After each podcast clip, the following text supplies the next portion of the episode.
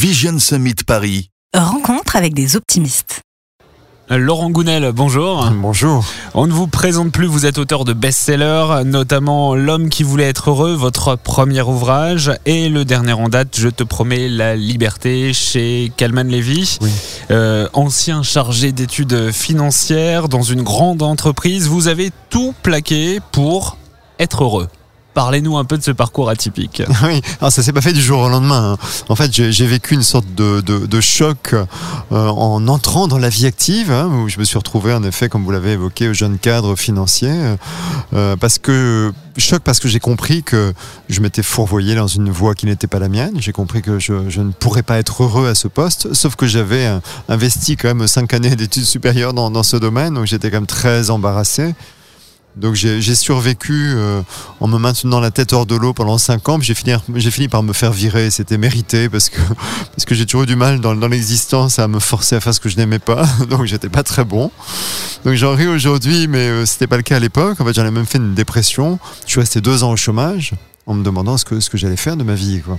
Et, en fait, euh, j'en savais rien au début, j'avais pas de réponse. Et bizarrement, les réponses ont commencé à émerger vraiment quand, j'ai touché le fond du gouffre. Alors pourquoi j'ai touché le, fou, le fond euh, Pas tout de suite, parce qu'au début, en fait, j'avais tellement honte de ma situation que je la cachais. Je, mentais même à ma famille, en fait. je disais que j'étais en création d'entreprise. C'était un peu plus chic quand même, n'est-ce pas, que d'être au chômage. Mais bon, au bout d'un moment, ça trompait plus personne, quoi. Évidemment, tout le monde se demandait où étaient mes clients. Et, et donc, il a fallu lâcher le morceau. Et c'est vraiment quand, quand j'ai tout perdu, et notamment en termes d'image, d'image de moi-même, oui, vis-à-vis de mes amis, de mes proches, que euh, bizarrement, j'ai eu un sentiment de liberté. C'est-à-dire comme, comme justement, j'avais plus rien à défendre, si vous voulez, eh bien, j'avais plus rien à perdre. Et n'ayant plus rien à perdre, comme par hasard, à ce moment-là, ouais, j'ai senti des, des, des, des envies émerger en moi. Et en fait, ça correspondait vraiment à mes aspirations profondes, avec lesquelles je ne m'étais jamais connecté dans le passé, Mhm. notamment. euh, euh, Dix ans plus tôt, quand euh, à 17 ans, il fallait, il fallait choisir son orientation, vous voyez. euh. Et donc finalement, euh, à ce moment-là, bah, j'ai- j'ai- les choses ont été plus simples. Parce qu'à partir de là, j'ai écouté mon cœur. Il y a un côté un peu neuneux hein, quand, on, dit ça, j'en ai conscience. Et en même temps, c'est la clé de tout, vous voyez, dans la vie. Je pense qu'on on est tous très influencés par l'extérieur.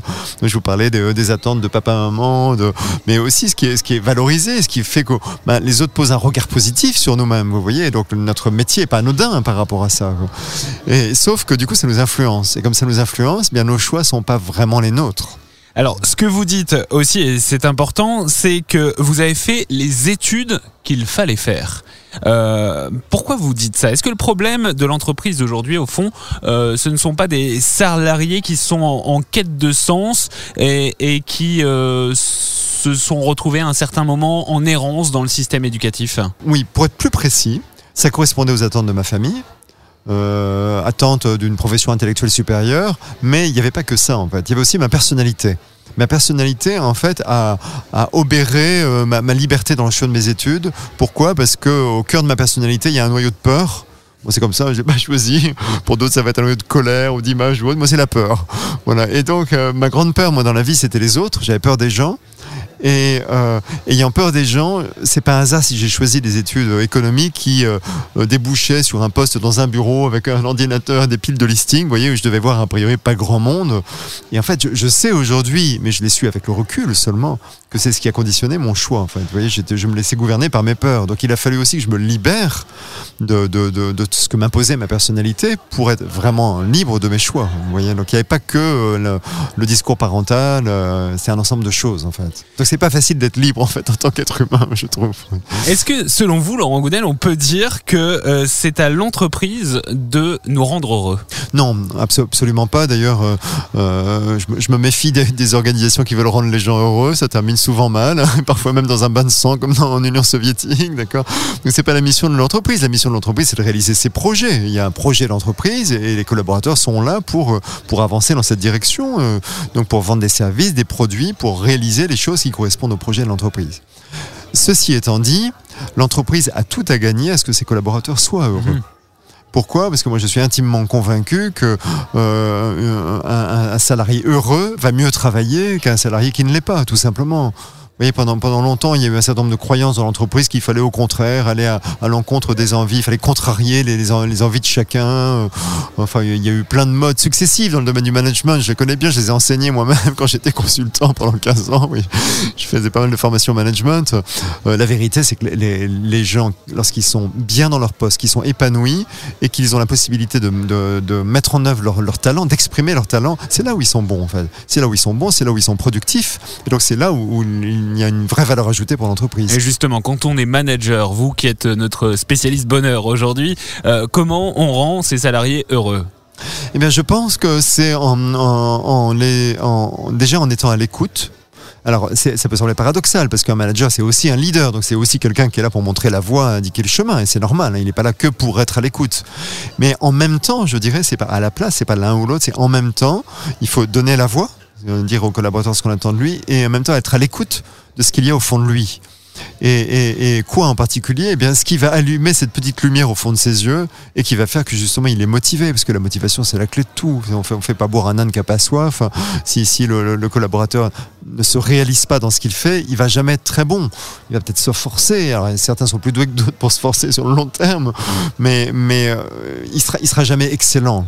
Donc je pense que c'est vraiment intéressant pour un, pour un manager de, de repérer les zones d'excellence de son collaborateur et au-delà de ça, de, de, de, de comprendre en fait ce qui le motive, oui. ce que vraiment il a envie de faire, quitte à l'aider à faire évoluer son poste, et peut-être au sein d'une autre équipe si l'entreprise le permet, vous voyez, c'est éventuellement, pourquoi pas, mais, mais, mais pas toujours. C'est-à-dire en fait, faut, je me méfie beaucoup du, du zapping, vous voyez, ou dès qu'il y a un- quelque chose qui va, hop, qui va pas, On hop, on change. ouais. euh, voilà, je pense que euh, en fait, souvent, on peut être épanoui à un poste en faisant légèrement évoluer son poste au sein du même métier, ouais, dans, dans la même entreprise. On n'est pas obligé de tout changer, de tout envoyer valdinguer. quoi.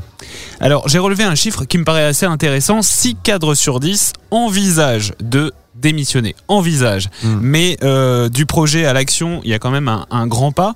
Est-ce qu'au fond, euh, c'est pas la peur du changement qui nous empêche d'être heureux? Il y a beaucoup de choses qui nous empêchent d'être heureux. Oui, la, peur du changement, l'être humain a une aversion quasi naturelle à l'égard du changement, surtout les Français, je dirais. D'accord On a un côté très conservateur, on est attaché à notre situation, à nos acquis sociaux, et, en fait c'est un piège, et, c'est le piège notamment du confort. Moi, vous voyez, quand, j'ai vécu cette, cette crise professionnelle dont je vous parlais, euh, à l'époque j'étais super bien payé. Mais vraiment, j'avais un gros salaire. J'avais sept semaines, un quart de vacances, et je rentrais quasiment tous les soirs chez moi en taxi aux frais de la boîte. Et j'ai compris très vite que en fait, je pouvais me faire piéger par ça. Parce que c'est super intéressant de, de- de garder ses privilèges. hein. Moi, je suis passé du brutalement d'une situation d'étudiant pauvre à une situation de jeune cadre, euh, voilà, avec, tout ce, avec ce confort. Le confort est un piège dans la vie. D'accord? Parce qu'il nous éloigne de nos aspirations profondes. Le confort est appréciable. hein. On, on- a, tous envie d'un certain confort. Et évidemment, on peut en jouir. hein. Et il n'y a pas de mal à ça, je dirais d'ailleurs. hein. Je n'invite pas à devenir forcément pauvre, etc. Et, et il faut faire attention de ne pas, euh, que le confort ne devienne pas un maître pour nous. Il ne faut pas se tromper d'objectif, en fait. Et vous, Laurent Gounel, à titre très personnel, qu'est-ce qui vous rend heureux aujourd'hui Puisque vous avez l'air d'être un homme heureux maintenant. Bah, ce qui me rend heureux, moi, c'est de faire ce que j'aime, déjà. En tout cas, sur le plan professionnel. Parce que, un, un faire ce que j'aime, d'accord Donc, j'ai une grande liberté par rapport à ça. J'ai- personne qui me dit quoi faire euh, ni comment le faire. Euh, et deux, moi, ce sont les relations, surtout, qui nourrissent beaucoup ma vie. L'être humain est un être de lien. Et on, on peut pas s'imaginer être heureux seul dans son coin. Vous voyez, si, si les gens sont malheureux autour de soi, quoi. On, on est tous reliés les uns aux autres. Et, d'ailleurs, le, choix de mon, de mon métier n'est pas un hasard non plus, c'est pas anodin. Voyez, moi, j'ai souhaité partager ce qui, moi, m'a permis d'évoluer à un moment donné, parce que j'étais j'étais plutôt malheureux. Hein, je l'ai évoqué quand j'avais 25 ans. Euh, même encore quelques années plus tard. Et, à un moment donné, ce, travail sur moi m'a permis d'avancer vers une situation plus équilibrée, plus épanouissante. Et j'ai envie de partager. Parce que nous sommes ainsi, nous sommes ainsi faits, nous sommes faits de liens. Et, la relation est une grande source de bonheur dans la vie. Il y a même une étude, c'est même la, seule étude vraiment sérieuse qui a été menée sur du long terme par, euh, je crois, Harvard, enfin l'une des grandes universités américaines. Étude qui dure encore depuis 70 ans. Ils ont euh, sélectionné un panel de, de personnes, je crois qu'il y avait 700 personnes sélectionnées, et tous les deux ans, ils les rencontraient pour faire un petit bilan de leur vie. Puis les terminer si euh, ils se sont sentés heureux ou pas, et puis aussi en bonne santé, accessoirement.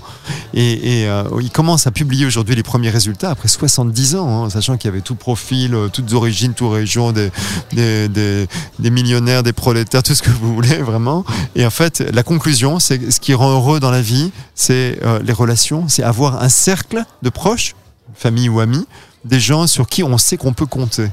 Et en fait, plus les gens ont ce cercle de proches avec eux, plus ils sont heureux et en bonne santé et vivent vieux. Étonnant. Vivons entourés et vivons heureux, c'est ça. Voilà. Voilà. Et donc l'entreprise, comme on, juste pour conclure là-dessus, comme on passe la majorité de notre vie éveillée finalement euh, au travail, en tout cas entre l'âge de, de 20 ans et 60 ans, d'accord, pour faire court, eh bien c'est quand même dommage de, de passer au travers d'un, à côté d'un épanouissement au travail. C'est pas obligatoire, hein, on peut s'épanouir en dehors, mais si on peut aussi s'épanouir sur le plan professionnel, c'est génial. Merci à vous, Laurent Gounel. Merci. Vision Summit Paris, un événement par l'optimisme.com.